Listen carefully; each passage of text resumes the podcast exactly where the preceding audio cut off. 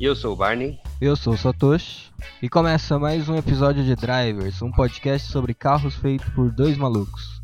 E na semana passada a gente teve o lançamento da Tigo 7 e o T80 da Jaque. E em conversas internas, a gente tem certeza que uma hora o carro chinês vai dar certo. Ah, isso é verdade. Pelo menos nos dois últimos anos aí, a gente pode dizer que os carros chineses melhoraram bastante, né? Tanto na questão mecânica, que eu acho que não quebra tão fácil, né, como antigamente, quanto na questão de falta de peças, que era um grande problema no cenário nacional, já que os carros eram importados, né? Então, eu lembro de histórias de pessoas, né, que batiam o carro, aí ia pra oficina lá pra arrumar e aí a seguradora acabava dando como PT porque as peças não chegavam, né?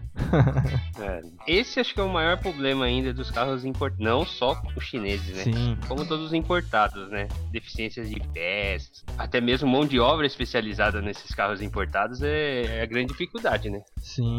E aí também a questão do acabamento, né? Então hoje a gente vê que tem um cuidado um pouquinho maior, né? Então até parece que as marcas chinesas entenderam um pouco a exigência do brasileiro em relação ao carro, né? Que eu acho que é bem diferente o, o nível de exigência daqui com o pessoal de lá. É, o brasileiro é chato com carro. É a segunda paixão, né? Depois do futebol, né? É o carro, né?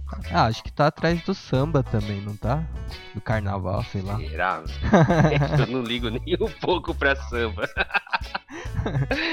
Mas eu, eu não ligo tá nem um pouco pra carnaval. Por mim, podia. Não, nem precisava existir o carnaval. Mas acho que é terceiro ou quarto. Mas acho que não é segundo. Será, não. meu? Acho que deve ter churrasco, deve estar na frente também. Ah, aí eu concordo. churrasco e cerveja, né? Sei lá. é, verdade. E pra conversa de hoje, a gente decidiu falar um pouco sobre a história da Caoa, que deve ser um dos pilares para consolidar os carros chineses no Brasil. Você não vai fazer nenhum comentário aí? Ah, é? Você quer que eu faça comentário? Então tá bom. É, é verdade. Eu concordo com isso e vamos começar. Mas para falar do, da história da Caoa aqui, vamos começar pelo principal, né? Qual o significado da Caoa? O que, que significa?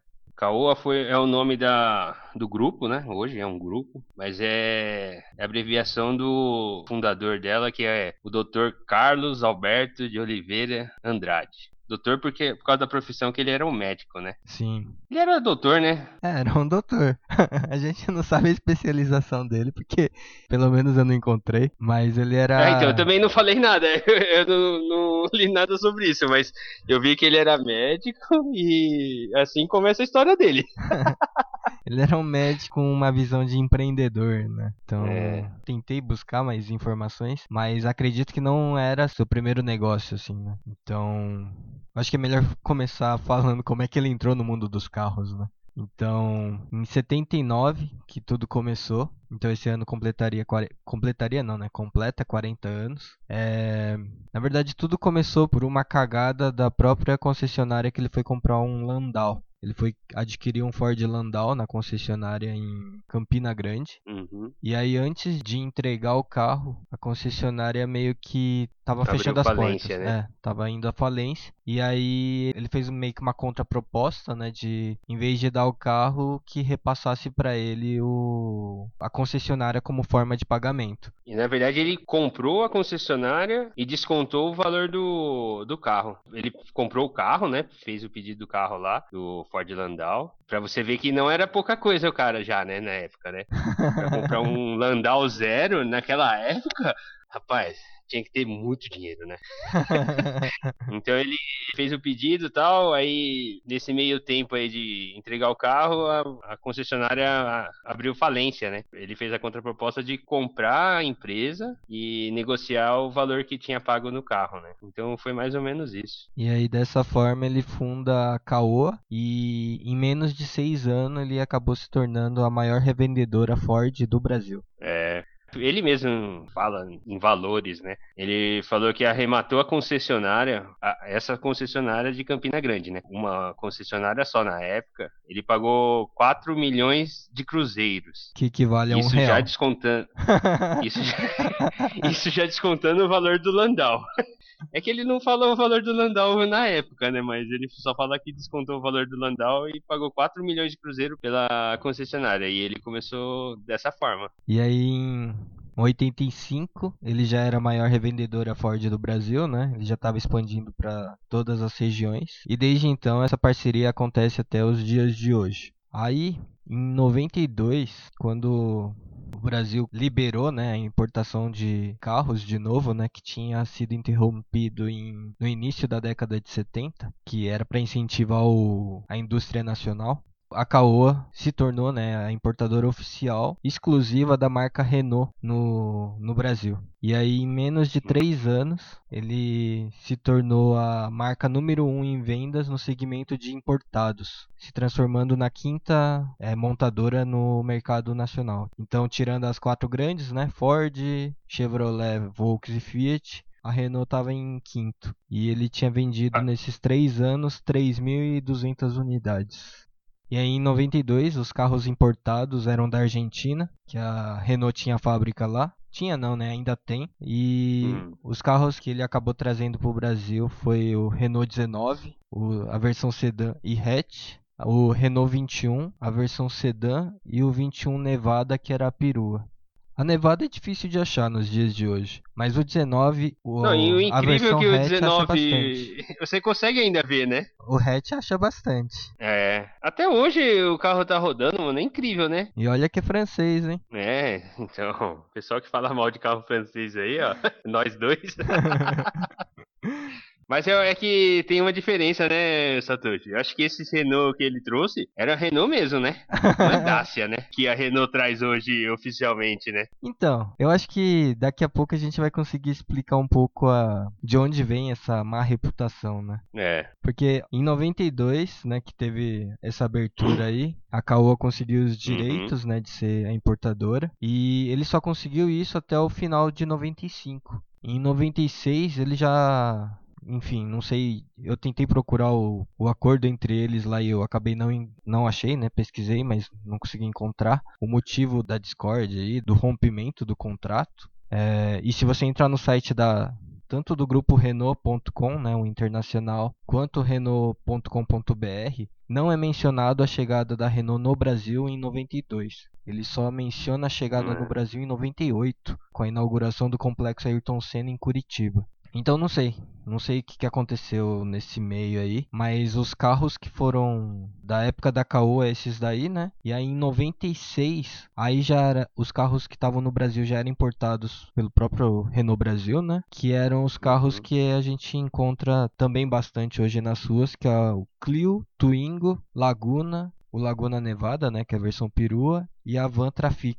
né, de 96 até, enfim, até os anos 2000 e pouquinho aí, que eram importados. E aí com essa fábrica que eles inauguraram em Curitiba, a Renault, em 98 eles começaram a produzir o Megane e o Scenic. A gente encontra ainda uns carrinhos desses, né, rodando. Aí que eu acho que começa a entrar a questão da má reputação dos franceses, né? Porque é. tem dessa essa briga aí da Renault, né, com a Caoa, que a Renault na época tinha alegado que houve uma quebra de confiança ali entre os sócios e que as concessionárias ligadas ao grupo Caoa não estavam prestando atendimento não estavam não, né? Estavam prestando atendimento insatisfatório aos clientes, né? Foi a, o dado que eu encontrei uhum. aqui e que o, o grupo Caoa negou isso.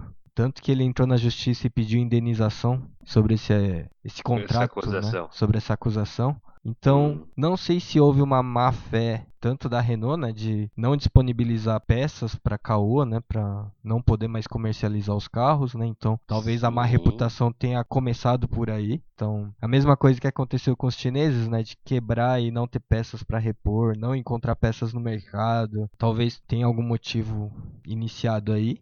E a questão também da Caoa depois não fazer mais questão de estar tá junto com a Renault. Então quem tinha é. comprado o Renault na época da Caoa ia atrás da Caoa, a Caoa tava meio que já não faz parte da Renault, então já é, então o problema do, do cara que comprou, né? Então corre atrás da Renault lá, que é eles que tem que tomar conta, né? Então ficou um é, período não dá pra aí... saber ao certo, né? É, então. Aí eu acho que ficou uns dois, três anos nesse meio um cinza, né? Nesse mundo cinza aí. Até que em 98, com a fábrica aqui no Brasil, eu acho que eles começaram a resolver algum dos problemas, né? Mas até aí a marca meio que já acabou queimando um pouquinho. Aí já né? foi, né? Já foi feita a cagada, né? A, má, a reputação da empresa já estava consolidada É. já. Aí eu não sei se acabou empurrando isso também pra Peugeot e pra Citroën, né, na época, mas eu acho que muito da, da questão da Renault no Brasil, que tem essa má reputação, deve ter vindo muito desse, desse início, né, que foi mal planejado, né. É. É, porque assim, eu não, não, a gente não sabe a verdade, né? Mas o doutor, doutor Caô aqui, doutor Carlinhos. Carlinhos. É, doutor Car... Não, é o doutor. doutor Carlinhos. Ele, ele fala, bate no peito que a prioridade da meta dele lá é atendimento ao consumidor e nunca deixar o consumidor insatisfeito. Isso ele fala diversas vezes, né? É, mas Porque um- ele teve até um caso recente, recente, faz uns anos atrás, quando começou a inspeção veicular, Hum, sabe? sei.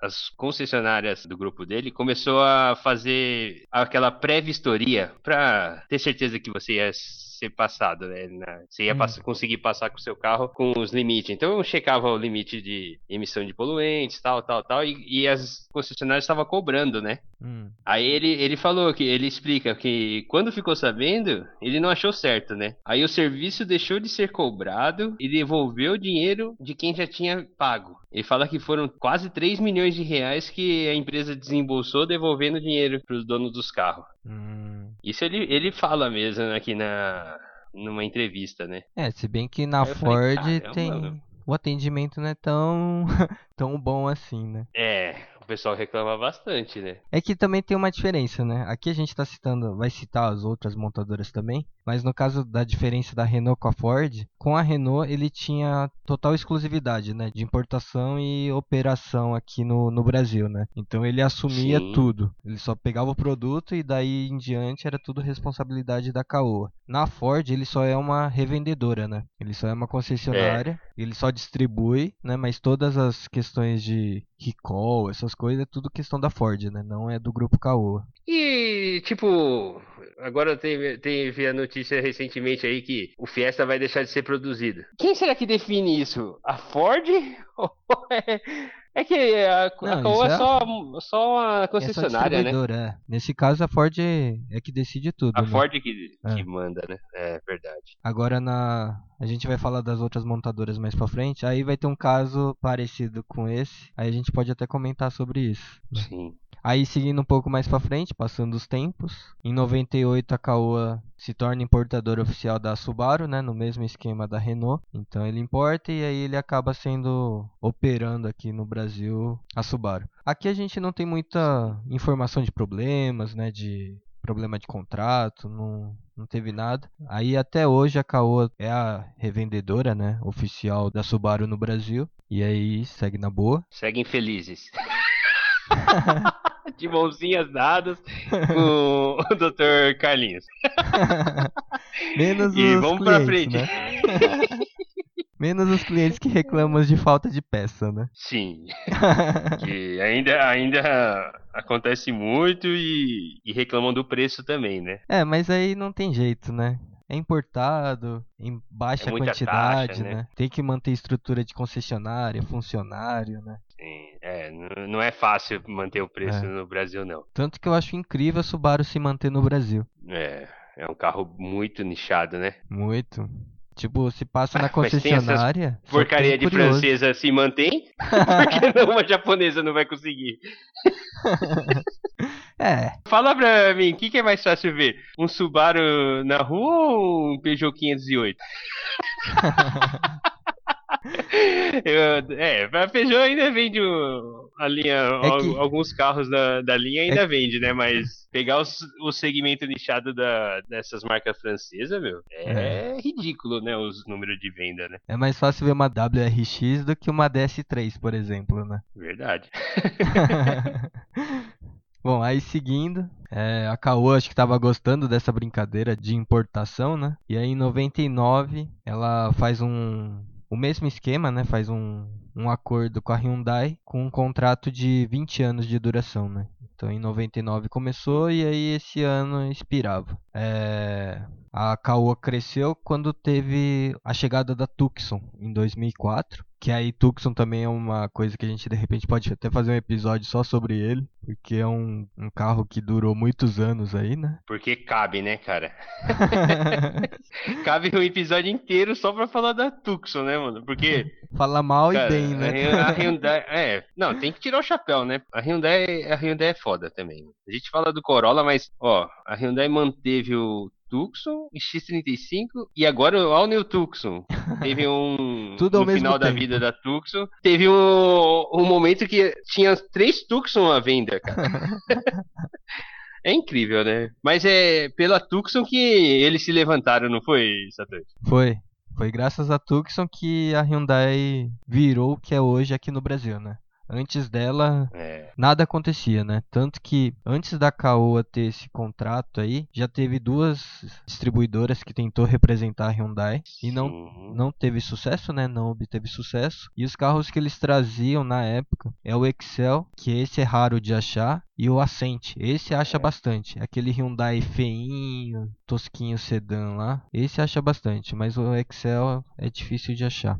Aí, Não, é, é, é pra parar pra pensar, né, cara? Naquela época, assim, a gente só via os carros desse naipe no. desse naipe de design feios, né? E o cara ter a visão assim, falar, pô, eu vou começar a vender esse carrinho de novo, vou tentar de novo. Já tinham saído duas vezes do Brasil. E o cara ter a visão de coragem de ir lá e chamar de novo, cara, é. é, É, corajoso. muito tudo, né, cara?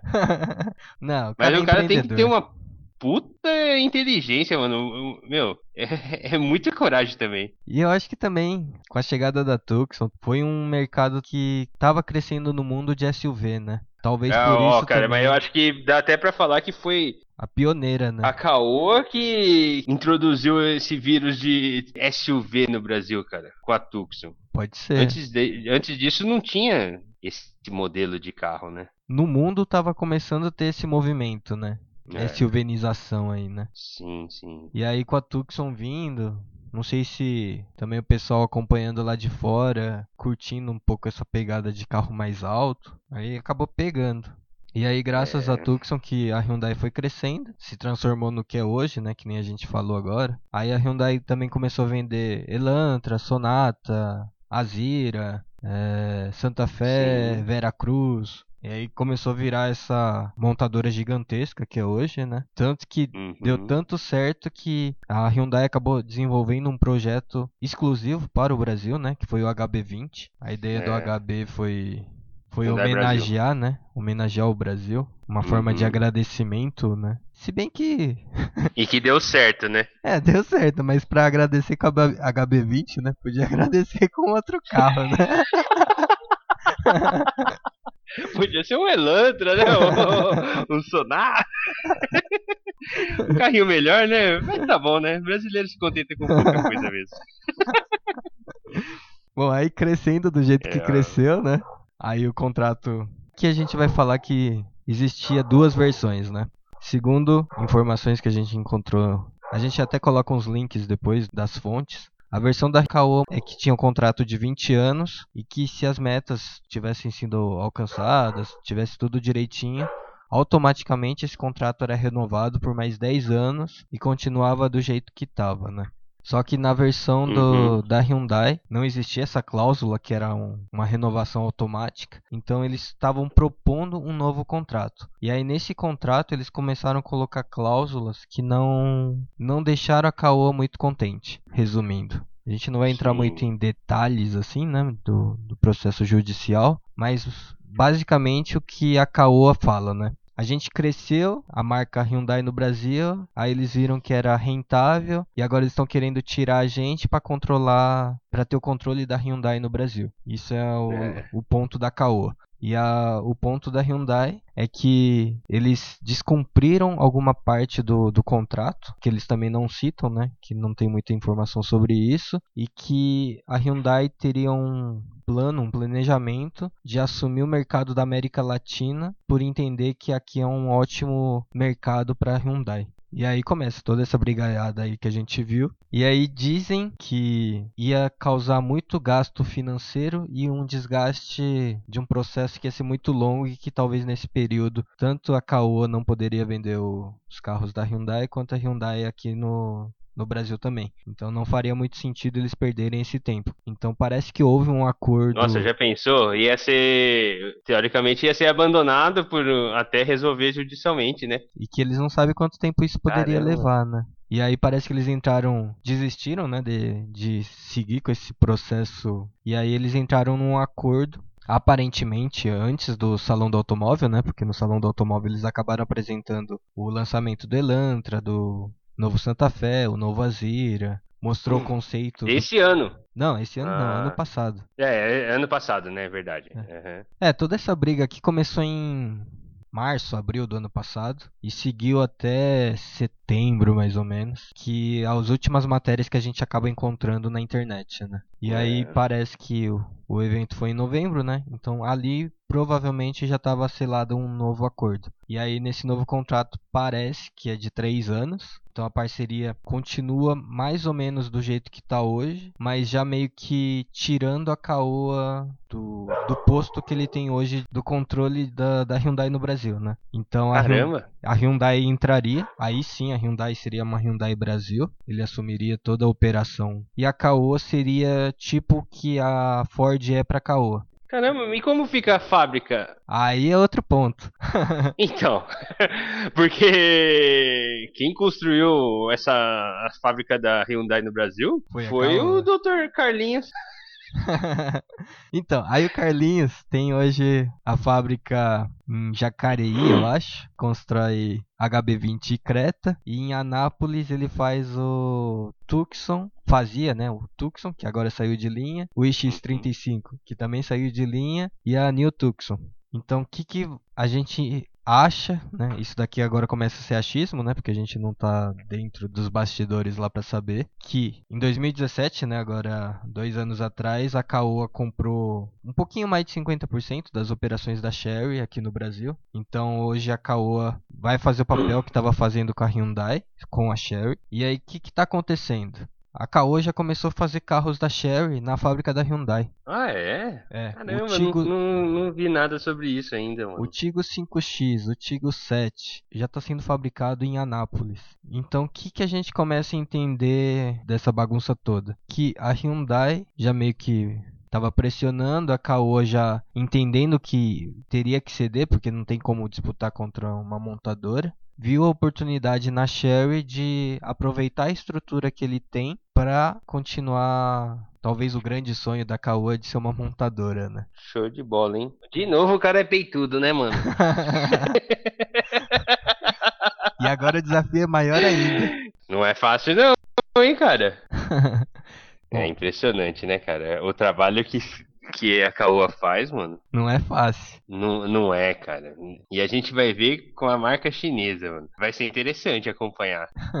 Bom, aí voltando pra Sherry, né? É tendo essa assumido em 2017, aí teve todo o ano passado ali de planejamento, estratégia, parará. Tanto que esse ano a gente já começou a ver o resultado dessa parceria, né? Já teve o lançamento da Tigo 5, Arizo 5 e agora a Tigo 7. E para esse ano tá previsto mais um lançamento que eu acho que é o Tigo 8. Acho, não, não tenho certeza agora. E aí, o que, que a Sherry Caoa, né? Na verdade, o que, que a Caoa imagina com a Sherry?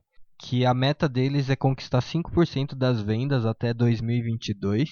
Então, em três anos, querem chegar ali no sétimo colocado de vendas, né? No Brasil, de montadoras. Então, daqui Nossa. três anos, a gente vai ver mais Sherry do que Nissan e Jeep. Caraca, mano. Será? Já pensou, mano? Será, cara? Ousado, hein? Na minha opinião, assim, se eu ver só o carro chinês em si, tudo bem. É, assim, eu acho que não consegue. Mas se você olhar pela história da Caoa, o jeito que eles atacam, rapaz, eu não duvido não, viu? e a... a Caoa é muito, muito forte, mano, muito inteligente. E a estratégia dela é usar o termo, né, montadora 100% nacional, e com o tempo o nome Sherry começar a cair, né? E virar só Caoa. Hum. Que eu acho, pelo menos a gente, né, da nossa época aqui, nossa geração, eu acho que a gente não vai matar o nome Sherry, né? Por mais que passe 10 anos aí, eu acho que a gente vai continuar chamando carro chinês de Sherry e não, não vai ser Caoa, né? Mas a Não, Caoa... e a estratégia dela já começou desde já, né? Porque antes eh, os carros na lataria mesmo já vem Caoa Sherry, né? É, não não é tirar, só né? Sherry. É, eles estão fazendo. Já começou. Eles querem deschinesar, né? O carro, né? É, quer nacionalizar, né? É, Que transformar a Sherry num produto 100% nacional. E que, de uma forma ou outra, vai ser, né? Porque ele vai ser produzido todo aqui. Mas ele vai ser montado aqui, né, cara? As peças vai ser trazido da China? Ah, mas aí todas as outras montadoras também é muito parecido. É nesse formato também, né? Não é? Então vai ser meio que igual às outras. Assim como o pessoal fala que Ford é nacional, Volks é nacional, é, trabalha nessa mesma forma. Compra peças da China, compra peças, traz importado Sim, da Europa, sim, sim. enfim. Vai ser o mesmo esquema. Então o discurso pode colar. E vai colar, né? Porque. E vai colar. Isso que, eu, isso que eu acho também. Cara, eu acho que eles vão acertar de novo, cara.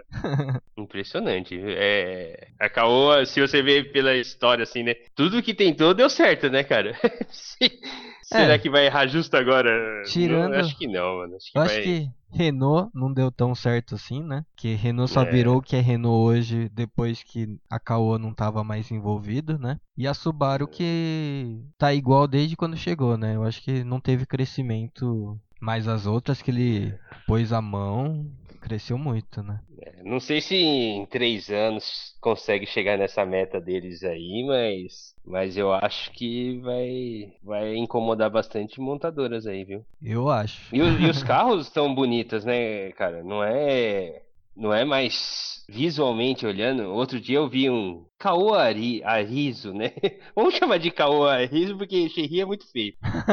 Meu, eu vi um Arizo, Ari- Arizo, Arizo 5 na rua. Ô, é bonito esse carro, hein, cara? ah, mas até o Ele próprio chama Tiggo atenção. 7, né? É, os carros estão bonitos, cara. E agora também eles Acho vão... que vale a pena dar uma. fazer um test drive, né, cara, nesses carrinhos aí pra ver. Sempre vale a pena. Qualquer carro. Porque você pegar aí montadora, vai, mais consolidada aí no Brasil, igual Nissan, né? Eles andam com o motor tudo ultrapassado, né? O design não é também lá essas coisas. Aí chega esse chinesinho aqui, com esse design atraente, motor teoricamente mais avançado, né? Porque é o já vem com turbo, né? E mais barato. E mais barato, olha, vai ser, vai ser briga das boas. Eu também acho que tem grande potencial, né? E eu acho que é, a Caoa acho que tem que trabalhar muito junto com as outras chinesas, né? Principalmente a Jaque. Eu acho que a Jaque também É. tem, tem vindo com produtos bastante interessantes, tem evoluído bastante os carros também. E quando os chineses começarem a se juntar e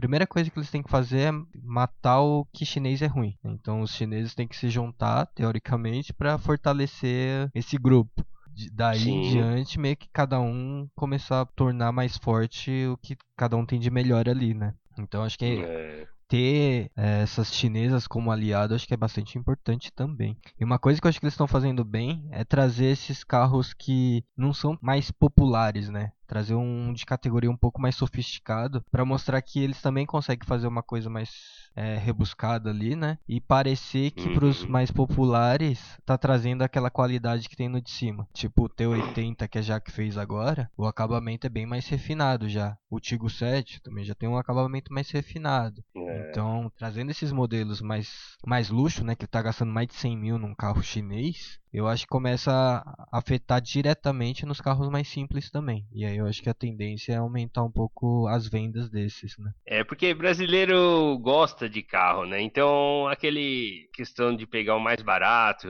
atacar com sempre, ah, eu sou mais barata, sou mais barato, sou mais barato, não pega nisso, né, mais. Porque se você olhar pela, vai, vamos pegar um carro, um Corolla. Tem a versão mais barata, a intermediária e a top. A que mais vende é a intermediária, né? Se fosse é. questão de preço, só preço, só preço, a mais barata venderia, né? Do, de todos os modelos de carro, né? E não é assim, né? Eles, pegam, eles priorizam mais a qualidade, né? Conforto, né? É, e nem os carros básicos, né? Sim, sim, então. Pegar, pegar um Mob, por exemplo. Aí. É, ninguém pega a versão de entrada, pega a versão intermediária. É, e se fosse é, aquela estratégia que as montadoras chinesas vieram, né? Primeiramente. Ah, sou mais barato, entrego bastante coisa, mas com preço barato, barato, barato. Aí traz uma, uma percepção pro consumidor que esse carro não é tão legal, né? Não presta, né? Porcaria, é, né? É, é, difícil, né? Falar assim, pô, meu, vou, eu andava de Gol, agora eu vou andar de J3. Tá, é mais completo, mas pago menos. É, é estranho, né? Não, eu acho que mexe muito com o ego da pessoa, do, do comprador. Agora, se a montadora vem, carro tudo mais visualmente bonito e com um preço um patamar mais caro, eu acho que já muda a percepção. Ah, tô comprando um carro chinês, mas vale 100 pau, tá ligado? É. Eu acho que já começa a mexer com, com o diferencial por aí. É, mas eu acho que também tem a evolução Os... do, do tratamento com o acabamento, com a questão mecânica do carro, né? Tudo tá melhorando junto, né? Com ah, o valor subindo também, sim, né? Sim. Porque antes tinha que cobrar é. barato, porque também era uma porcaria, né? Não adiantava vir com o preço alto e entregar aquela porcaria, né? Sim, sim, sim. Então acho que os dois andando junto, nesses né, dois lados aí, tendo um equilíbrio, aí eu acho que começa a falar, ah, carro chinês não é tão ruim assim, né? E o, e o que tem que melhorar também assim é pós-venda, né? A Caoa fala na, nas entrevistas que o cara dá, fala que o pós-venda vai ser prioridade na, na estratégia de vendas dele, né? Então, se melhorar no pós-venda, é que carro chinês tem que puxar o valor do usado, né, cara? É. É difícil porque carro no Brasil desvaloriza bastante, né? Em todo lugar desvaloriza é. bastante. Né? Aí vem o chinês, mano. Eu lembro, eu lembro bem quando eu tava negociando a troca do da Montana, né? Que eu tinha uma Montana. Aí eu fui lá, eu fui negociar lá na Vox, que eu peguei uma Saveira, né? Aí eu lembro bem que na mesa do lado tinha um casal também negociando lá a troca, né? De, de carro e tal. Aí o cara, o cara tava reclamando. Eu lembro bem que ele começou a falar um pouco mais alto, né? Dá soco Aí na falou, mesa, né? Os caras tava tentando vender um J3, trocar o J3, né? cara, mano, foi um valor tão baixo, mas tão baixo que o cara ficou bravo. e, esse é uma grande questão do carro chinês, né? Os carros desvalorizam bastante, mas o carro chinês, pelo menos, não sei como tá hoje, né? Esses novos chineses, né? Mas você pegar aí os carros chineses de antigamente, J3, QQ também, tudo uma uma bela de uma porcaria, né? Mano, os pós-venda deles sofria para vender esse carro, viu, meu? Sofrem até hoje, né? É que tem a questão da demanda ali, né, da procura. Então, se o carro chinês já não é tão bem visto para comprar zero, então seminovo vai ser menos ainda. Então, é. para você conseguir vender um seminovo que um zero ninguém quer, tem que jogar o preço lá embaixo. Então, é, é natural do mercado. Eu acho que agora com esses é. últimos dois anos, né, dois anos não, né? Vou considerar do ano passado para cá, que aí sim a gente vê uma sim, evolução sim. nítida, né? Agora daqui dois anos, sei lá, 2020, 2021, que a gente vai começar a ver se essa revenda vai melhorar. E eu acho que cabe muito essas pessoas que estão comprando, estão arriscando comprar um chinês agora de falar, não, esse carro vale a pena, né? Eu só tô trocando ele porque tá com dois anos de uso, três anos de uso e é o tempo que o cara fica com o carro e ele quer pegar um carro mais novo. Então acho que tem que ter é. muito desse discurso de quem tá comprando. Agora, se o cara compra e fala que é uma porcaria, ele mesmo acaba queimando o produto que ele tem, a revenda vai ser difícil da mesma forma, né? É complicado, né, cara? Mas eu acho que não vai ter tanta reclamação assim. Eu acho que os chineses já estão. Acho, né? Que já vai estar tá bem melhor assim que não vai ter uma crítica tão forte assim, até porque eles não estão vindo mais com essa pegada de carros mais populares, né? Se você viajar, que é. o mais simples deles hoje é o T40, né? Que é uma SUV compacta. Não tá mais atuando a nos 70 contos, é, por aí. 60 e pouco, né? Então acho que a postura dos chineses também tá mudando, né? Até a própria Lifan, né? A Lifan ainda tem aquele sedã 530 lá, mas ainda é da Ainda tem aquele carro à venda? Tem, mas é do lote antigo, né? Então, tipo, é capaz de você comprar um zero quilômetro 2016.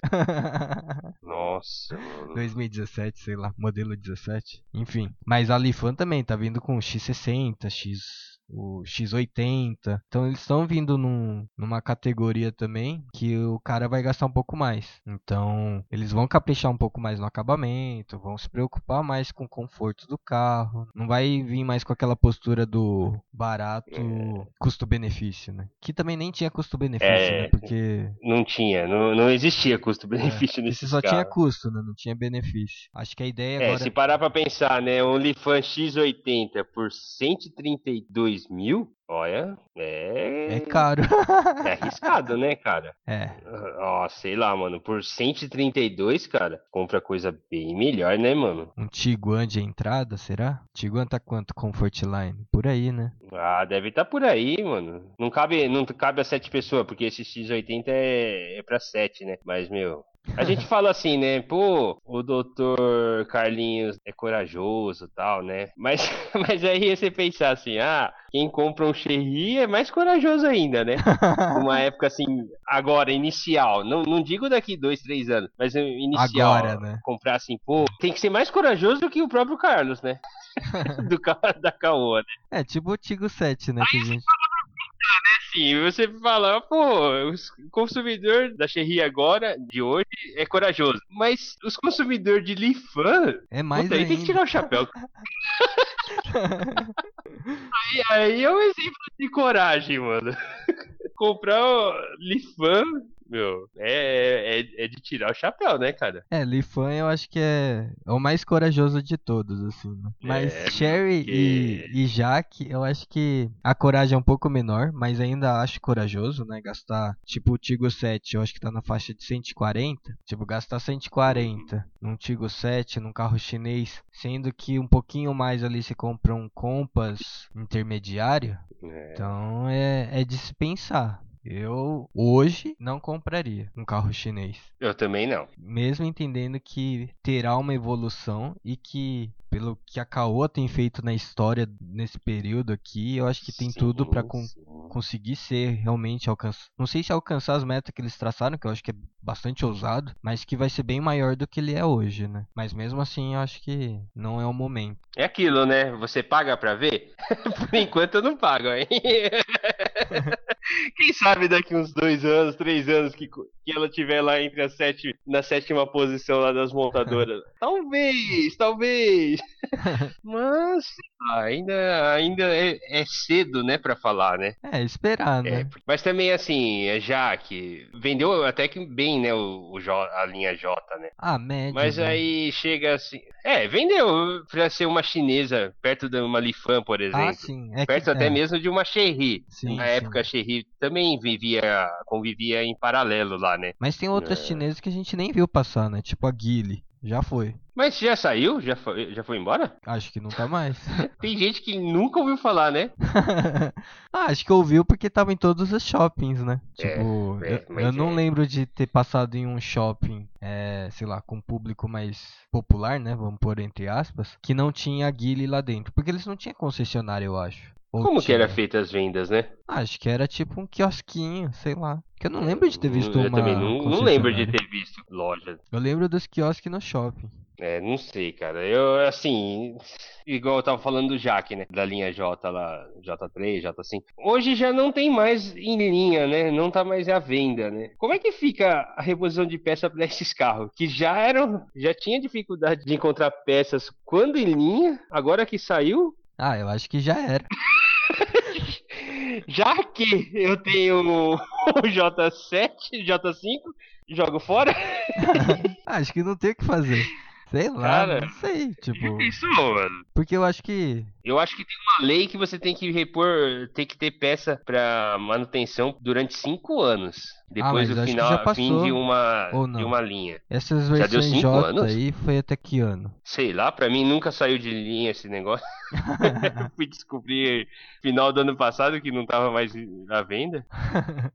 Bom, hoje a gente não teria um carro chinês, mas será que em, sei lá, nos próximos dois, três anos, já conhecendo a revenda do dessa. É, é... Se, a, se tiver consolidado mesmo, batendo essas metas que eles querem de ser o sétimo lugar, 5% do mercado, será que dá pra encarar, Satoshi? Você encararia um carro chinesinho aí? Ah. Nas melhores das hipóteses, né? Se vamos considerar. Que é difícil, né? Mas considerando se, se der tudo certo, nas melhores das hipóteses aí, você teria, te, conseguiria esquecer o seu preconceito de ter um carro chinês?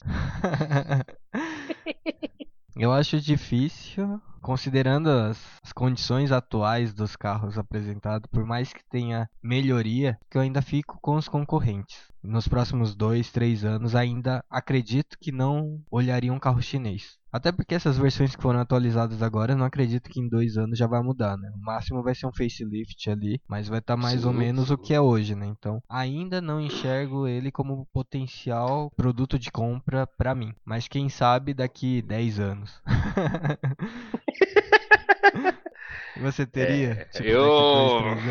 Eu também sou da mesma opinião. É, é difícil falar, cara. É que assim, uma coisa. Pra quem gosta de carro, né? É. Sei lá, cara. Uma coisa que tem que, tem que afirmar, né? E reafirmar, sei lá, várias vezes, é que o chinês melhorou.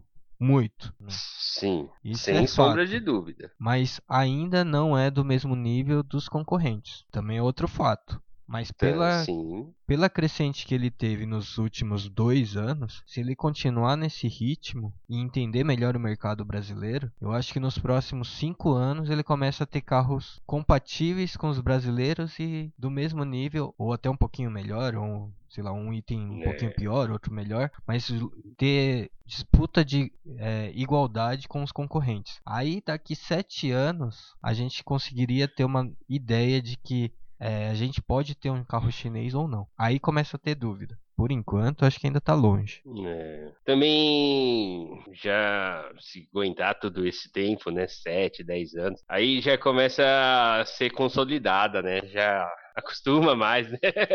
a ideia. Até lá também já saiu o Cherry, só tá o Caô. O ruim não é, é porque o brasileiro tem memória curta, né? então, eu acho que dá certo, assim. Nesse período, né? Talvez em 7, 8 anos aí. Mas é, mas é complicado, cara. Não é fácil, não. As marcas francesas até hoje não conseguiram entender e não acerta, cara que já estão há anos aí, mano. Imagina. Mas eu acho que a, as francesas não estão tão erradas assim. Eu acho que tem um acerto, tem erros também, né? Acho que faz parte do processo. Mas se parar uhum. pra pensar, eles até que vendem bem. Tipo a Renault, por mais que seja bastante criticada, ela vende, é. vendeu bastante sandeiro, vende bastante sandeiro. Logan vendeu muito. Peugeot, pegando as linhas mais os modelos mais básicos ali, né? A época do 206 vendeu muito, né? 307 até que vendeu razoável. O 208, né? A evolução do 200, né? Vendeu bastante. É que agora entrou numa eles estão tentando entrar num nível, num nicho de SUV que aí é mais complicado. Mas deu certo em algum momento, né? Agora a Citroën é... nunca deu certo. Esse é mais difícil mesmo. Esse, esse é incrível que ainda sobreviveu. Não, mas é assim, tentando entrar no, no segmento de SUV, né? Mas eu pago uma madeira enorme pra minha. Peugeot 3008, 5008, eu teria um fácil, viu? Não, Se não fosse a marca. Não, mas eles são. o design dele é muito foda, mano. O acabamento é muito foda. Não, tudo é muito mas foda. Mas não emplaca, cara. Porque é caro. É... Não é por causa que é caro, não, cara. Se é a Peugeot... da marca mesmo. mas se a Peugeot tivesse o preço da Jaque, acho que venderia. É. Até a linha do Peugeot, que era de entrada, né? Já convivi com 208.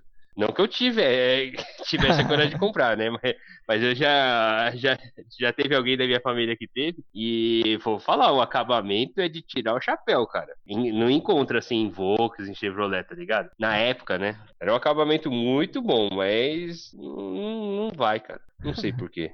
Por causa da mecânica. Ah, é, é. Mas melhorou muito. Sim, não, é, não tenha dúvidas. Né? Citroën melhorou absurdo. Depois que veio com esse motor THP aí, tem recebido é. muitos elogios. Bastante, né? Mas mesmo assim não vem. Mas é. é isso que eu ia falar. Não, não... Eu acho que, assim, pra a Jaque. Não, no, no momento não, né? Jaque não. Pra Cherry, assim, ter uma, uma vida mais fácil, podia fazer uns contratos junto com as locadoras, né, cara? Porque você falou assim, ah, carro que vende bem da Peugeot, né? Ou da Renault. Você vai ver lá, Renault Megane. Só vende pra locadora, tá ligado? Fluence, só tinha locadora. Mano, só locadora. Eu acho que 99% das vendas era para locação. Talvez se a Cherry começasse a atacar, jogar no mercado, né? Pro pessoal testar e tal. Meu, acho que dá certo, porque se você pegar uns nichos de carro aí, igual Fiat Linea, fracasso, mas tinha para alugar, tá ligado? então eu acho que as locadoras são as grandes consumidoras desses carros que não vende, né?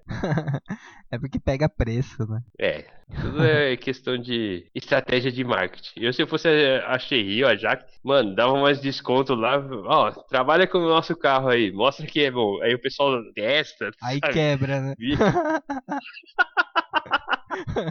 Aí, aí prova que não é bom mesmo.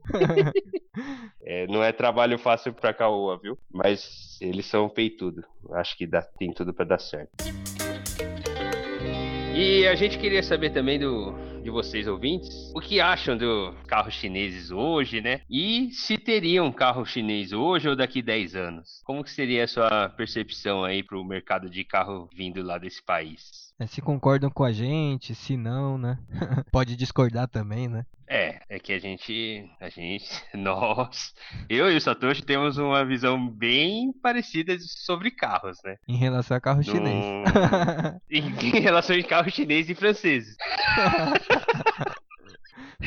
mas, mas, assim, discordamos de algumas coisas, mas na grande maioria, em relação a esses pontos, é bem parecido, né? Então, se você tiver alguma outra opinião, alguma questão, se você já tem um carro da Jaque ou da Lifan, ou se comprou esse Cherries a riso aí, manda aí pra nós, pra gente, as suas opiniões, se é bom, se quebrou, se nunca mais vai ter. é legal saber. Nosso Instagram é podcast.drivers e o nosso e-mail é podcast.drivers.gmail.com. É, espero que vocês tenham curtido esse episódio. A gente tentou trazer um formato um pouco diferente, né? Falando de história, é, de uma representante, né? Ou uma distribuidora do setor automotivo. E aí, quem sabe a gente também não faz outros episódios, de repente falando de uma montadora específica, tipo uma Fiat, um, que tem uma história bacana, um Alfa Romeo. Ou até mesmo de um modelo de carro, né? Também. Igual a Tucson, também é um caso legal para se estudar como que conseguiu se manter tanto tempo, ou até mesmo um campeão de vendas aí como o Corolla, né? Ou a Suburban, né, também que nunca saiu de linha desde seu lançamento. Ele tá no Sim, sim. Ele existe desde 1935. Daqui a pouco vai fazer 100 anos que tá em linha, né? É, é tipo a malhação no mundo automotivo. né? Novela. Nossa, que, que comparação zoada, mano. Vamos dormir. Bom, só algum, alguns recados rápidos para finalizar. Sobre a Caoa, a gente não entrou muito nos méritos das polêmicas, né? Então a gente não quis entrar na parte que envolve política brasileira, é, a parte jurídica ali de brigas de Renault, Hyundai, Caoa, enfim. Então a gente tá é aqui a parte mais. chata, né, da história, é. né? Então a gente tentou focar mais aqui para falar do mundo automotivo mesmo, mais focado nos carros e esquecer essa parte burocrática. Então aproveita para seguir a gente também no, no Instagram. A gente tem colocado algumas curiosidades do mundo automotivo e a gente corrige também algumas bobagens que a gente acaba falando aqui no, no episódio. Então como as coisas é quase que ao vivo, né? A memória pode falhar. E uhum. não esquece de assinar o nosso podcast no seu agregador favorito. Se usa algum produto da Apple, é, não esquece de classificar a gente com 5 estrelas e deixar um comentário. Isso ajuda a gente a ranquear melhor na plataforma. E para quem não usa a Apple, compartilhe a gente pelo Instagram que a gente agradece. E é isso. Valeu! É isso, valeu, valeu, falou!